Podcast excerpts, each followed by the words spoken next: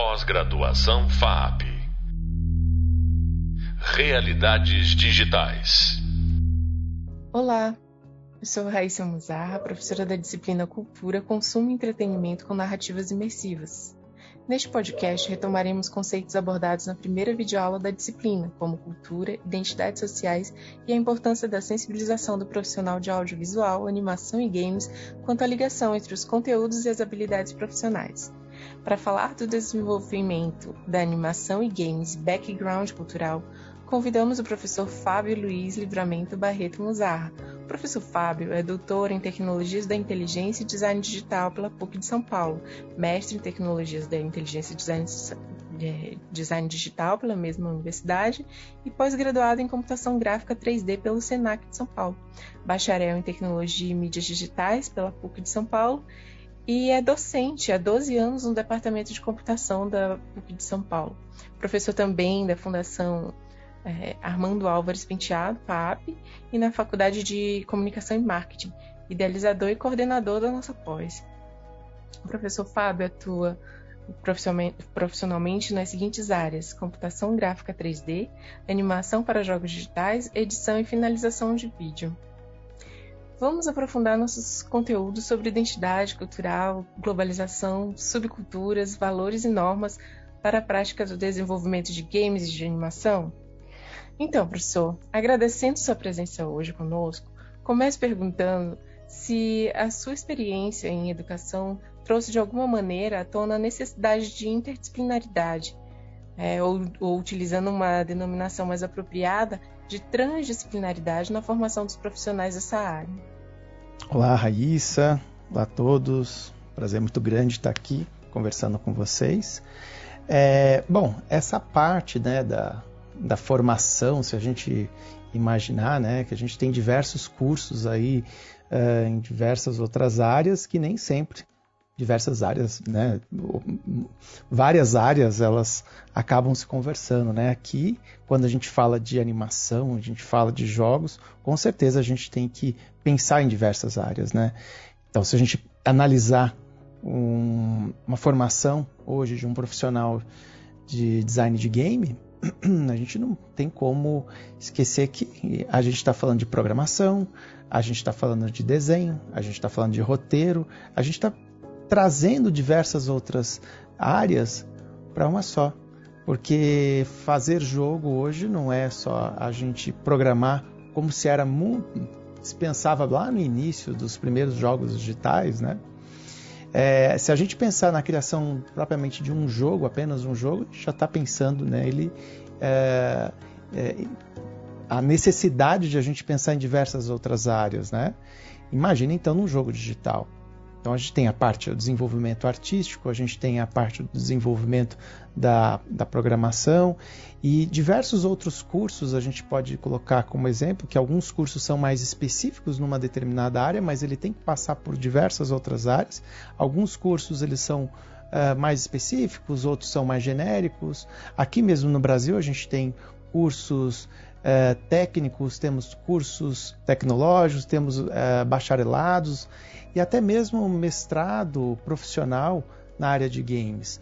Então, uh, a gente tem uma formação uh, densa aqui no, no, no, Brasil e na parte de animação não é diferente, né?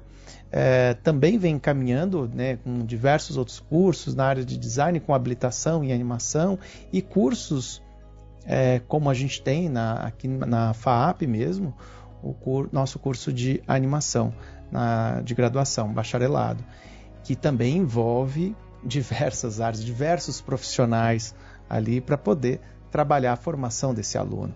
Né? Então é, é, importante a gente ver essas outras áreas para completar a formação desse aluno. E é o que o profissional hoje precisa, né? Sim, professor. E eu tenho acompanhado seu trabalho. Eu sei que você uhum. tem desenvolvido né, é, questões interessantes nesse sentido de aliar aí, uh, as artes plásticas, artes cênicas, especialmente, né, a animação uhum. e aos games, enfim. Se você quiser falar um pouco sobre isso. É, e uma outra pergunta seria: um profissional de games ou de animação precisa fazer pesquisa de campo para desenvolver um jogo ou uma animação? Como seria isso, professor?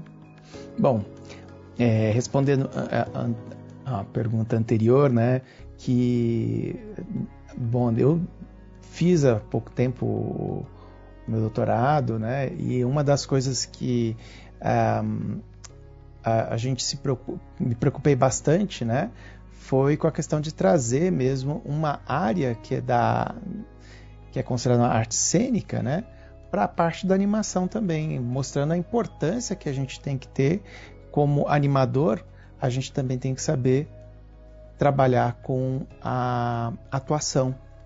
Então, muitos cursos acabam não tratando tanto esse assunto, né?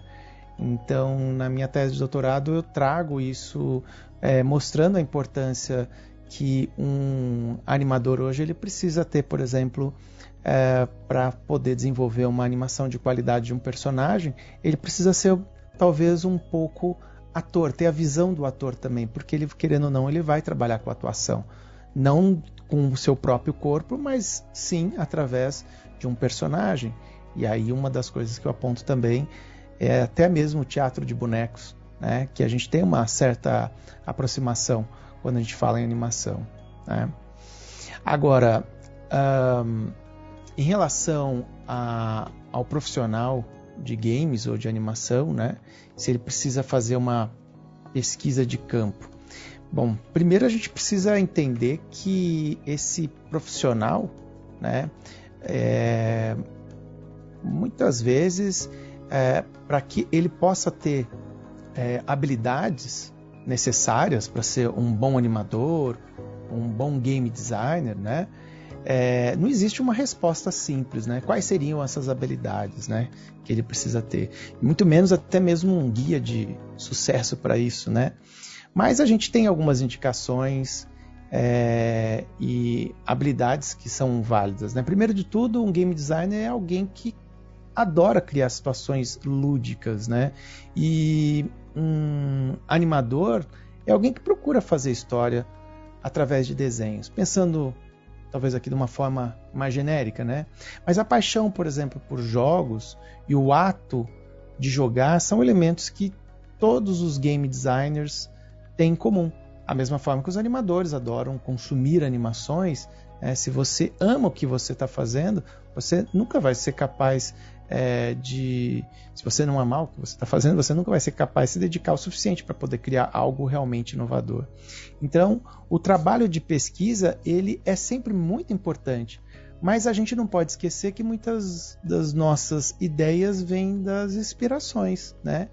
Então, um profissional, às vezes ele olha de maneira diferente para o mundo, e isso é causado em parte por causa da profissão e em parte porque a arte de criar animação ou de criar um jogo requer alguém que consegue ver e analisar as relações nos jogos, por exemplo, as regras de sistemas complexos, consegui, né, conseguindo inspiração para jogos em interações comuns, por exemplo. Né? Então, quando um game designer olha para o mundo, ele vê as coisas em termos de desafios, estrutura e jogo.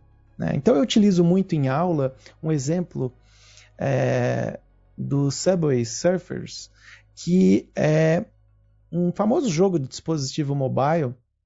É um jogo que se baseia bastante na temática de trens para poder criar um Infinity Runner que é criativo. Então, um elemento normal das cidades, os trens, se tornam algo relevante para a criação de jogo, né, a partir de uma constante observação. Então, jogos estão sempre em todos os lugares, desde quando a gente administra o nosso próprio dinheiro até a, as nossas relações. Todos nós temos objetivos na vida e a gente deve sempre nossas vidas é, superar obstáculos, né, para poder atingir esses objetivos, né? E sem contar as regras, né? Elas existem, né? As regras, né? E se você não tiver é, sucesso, por exemplo, vou dar um exemplo aqui, vai na bolsa de valores, se você quer ter sucesso lá, você tem que entender como é que ela funciona, o que, que você precisa fazer.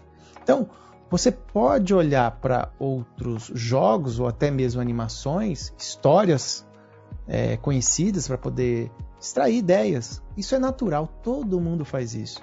Mas se você quiser aparecer com ideias realmente inovadoras, você não vai encontrar em outros produtos, outras mídias, né? É, você precisa mesmo é, olhar ao seu redor para poder se inspirar. Então a inspiração é muito importante. Isso, professor. Eu acredito que essa questão de, de estar inserido em um contexto cultural, que, que há, como o professor relatou, regras, né, para nós, é, valores e normas, já entre mesmo é, é, pessoas interagindo entre si, né, microsocialmente ou macrosocialmente, e aí isso pode ser transmutado para o campo do jogo, para o uhum. campo da animação, né? E tem um exemplo muito bonito que o professor traz é, da, daquele filme, né, da Moana, por exemplo, que, que a gente é, identificou que haveria 300, 300 animadores para fazer a animação né, da Moana, para garantir uma, um produto, uma finalização de qualidade. E além disso, é, a produção tinha também é, núcleos né, de verdade né, das tradições deles, então é, das tradições polinésias. Então, assim, acho que isso refletiu bem essa questão de pesquisa de campo, né? Como profissionais precisam estar preparados é, para em, em, compreender certos valores que eles vão retratar, tanto em animações quanto em jogos. Então, é, foi uma equipe mesmo séria de né, historiadores e cientistas sociais que é, estruturou um pouco isso para que eles conseguissem cumprir com fidelidade, né, uma retratação que fosse é, absorvida pelo público de uma forma é, consciente, consentida, enfim, que fizesse sentido. Né? Então eu acho que, que é muito valoroso refletir sobre isso, professor. E uma outra pergunta é nesse sentido, no, do curso que a gente está tratando, além dos jogos, como você tra trata aqui é, antes da digitalização, enfim, além do lúdico, né? Essa questão da imersão, né? Qual é a, a vantagem, né? O, o, que, o que a gente tem de é, conceito de imersão. O que é imersão? A imersão é uma demanda do público? É uma demanda do novo público de consumo de animação e games? Bom, vamos lá, só voltando um pouquinho aí do gancho, né, da Moana, que você colocou, que já falou praticamente tudo aí, né, sobre a Moana, é, todo o processo, né, e, e não é diferente, né, para outras produções, né. Quando a gente fala de algo, de alguma determinada cultura, é, por mais que eu esteja criando algo novo, eu vou ter, a gente sempre tem que fazer um trabalho de pesquisa para se, se, basear em uma, alguma coisa, né? O que é uma área muito interessante, que é o world building, é quando a gente está criando esse mundo novo. Por mais que esse mundo, imagina que eu esteja criando uma história que é um planeta totalmente diferente. É, de qualquer forma, eu vou ter que fazer uma pesquisa de campo eu vou ter que fazer uma. Um, entender um pouco melhor o que já existe, o que a gente já conhece, para a gente poder criar algo novo. Sempre vai ter uma pesquisa de, pan, de, de uma, uma, uma, sempre uma pesquisa por trás disso, por conta da, da, das coisas que já existem, né? E com base nisso eu posso criar outras novas, né? É, e principalmente quando a gente trata de coisas que realmente já existiram no passado, para não sair falando, criando bobagens, né? Fazendo, é, é, colocando coisas na cabeça das pessoas. Nossa, eu acho que era assim que funcionava tal coisa, na realidade não, né? Então você tem que retratar aquilo realmente com uma pesquisa de campo, né?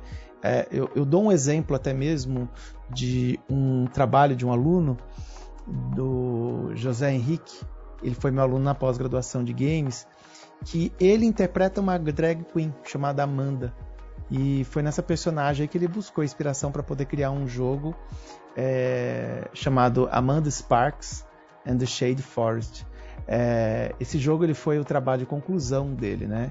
E o José Henrique ele criou um game no estilo de plataforma de elementos roguelite, né, que é um subgênero do RPG, que é caracterizado aí pela geração de, é, de nível aleatório, procedural, né, durante a partida e normalmente com um cenário com uma temática de fantasia, né? Então o José Henrique ele fez um, é, desse jogo aí uma um, um, um, jogo de estratégia, né, de pixel art e, e a narrativa do jogo dele é que Amanda precisa salvar o povo, né? É, numa cidade, não lembro exatamente, né? Da intolerância, dos preconceitos, né? E foi muito interessante o, o trabalho que ele fez, né? É, enfim, isso realmente trouxe é, é um, um, jogo de excelência por conta da experiência dele, né? Então, tudo bem, ele buscou uma, uma experiência própria para desenvolver, mas imagina se é uma pessoa que não tem essa experiência. Ela precisa fazer a pesquisa de campo, né? Ela é muito importante. Né? E aí você falou né, da questão da, da imersão. Né? A imersão, legal que assim, a imersão, a gente já sabe, né, o sinônimo de mergulho, né, a ação de introduzir é, é, algo num líquido, fluido, enfim. Mas para a gente aqui trata da introdução de alguém num determinado ambiente digital. Então, isso faz com que o, sujeito, né, faz, permite que o sujeito possa interagir ou até mesmo com simulações encontradas em ambiente virtual, né, seja ele em caráter real ou fictício, né, o grau de imersão vai depender, primeiramente, o quanto a reprodução ou a replicação de é, da, dessa realidade construída pode ser verdadeira para essa pessoa. Então eu gosto muito de trazer um conceito da pesquisadora Janet Murray do livro Hamlet no Holodeck, que ela apresenta a ideia de que a imersão não se constitui no simples escapismo de, da realidade cotidiana, que vai além do desligamento da realidade, né? ligado que é mesmo assim uma, uma ligação forte, né, com com as formas de entretenimento, a imersão digital e principalmente nas simulações de games, né, que estimula nas pessoas a produção de reflexões, de conexões e até mesmo narrativas emergentes. Então, a imersão enquanto fenômeno, junto com o comportamento de agência e uh, sentimento de transformação, se constitui, é, é, é, é construi uma, uma, uma, uma estética de um novo meio digital, né? Então, a agência e transformação fazem parte é, inerente da natureza mais ampla do jogo, ou até mesmo da ambientação em uma animação, seja ele centrado em regras ou pautado por uma narrativa, né? Então a resposta sim, é uma demanda do público mesmo, né? O fato que o público quer um produto bem imersivo, né? Com certeza. Joia, professor. E só resgatando uma, uma questão que o professor trouxe quando falou do exemplo do seu aluno, do jogo, Amanda, né?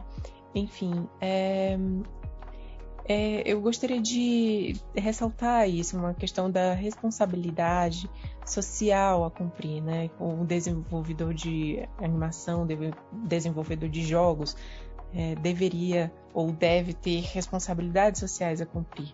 Né?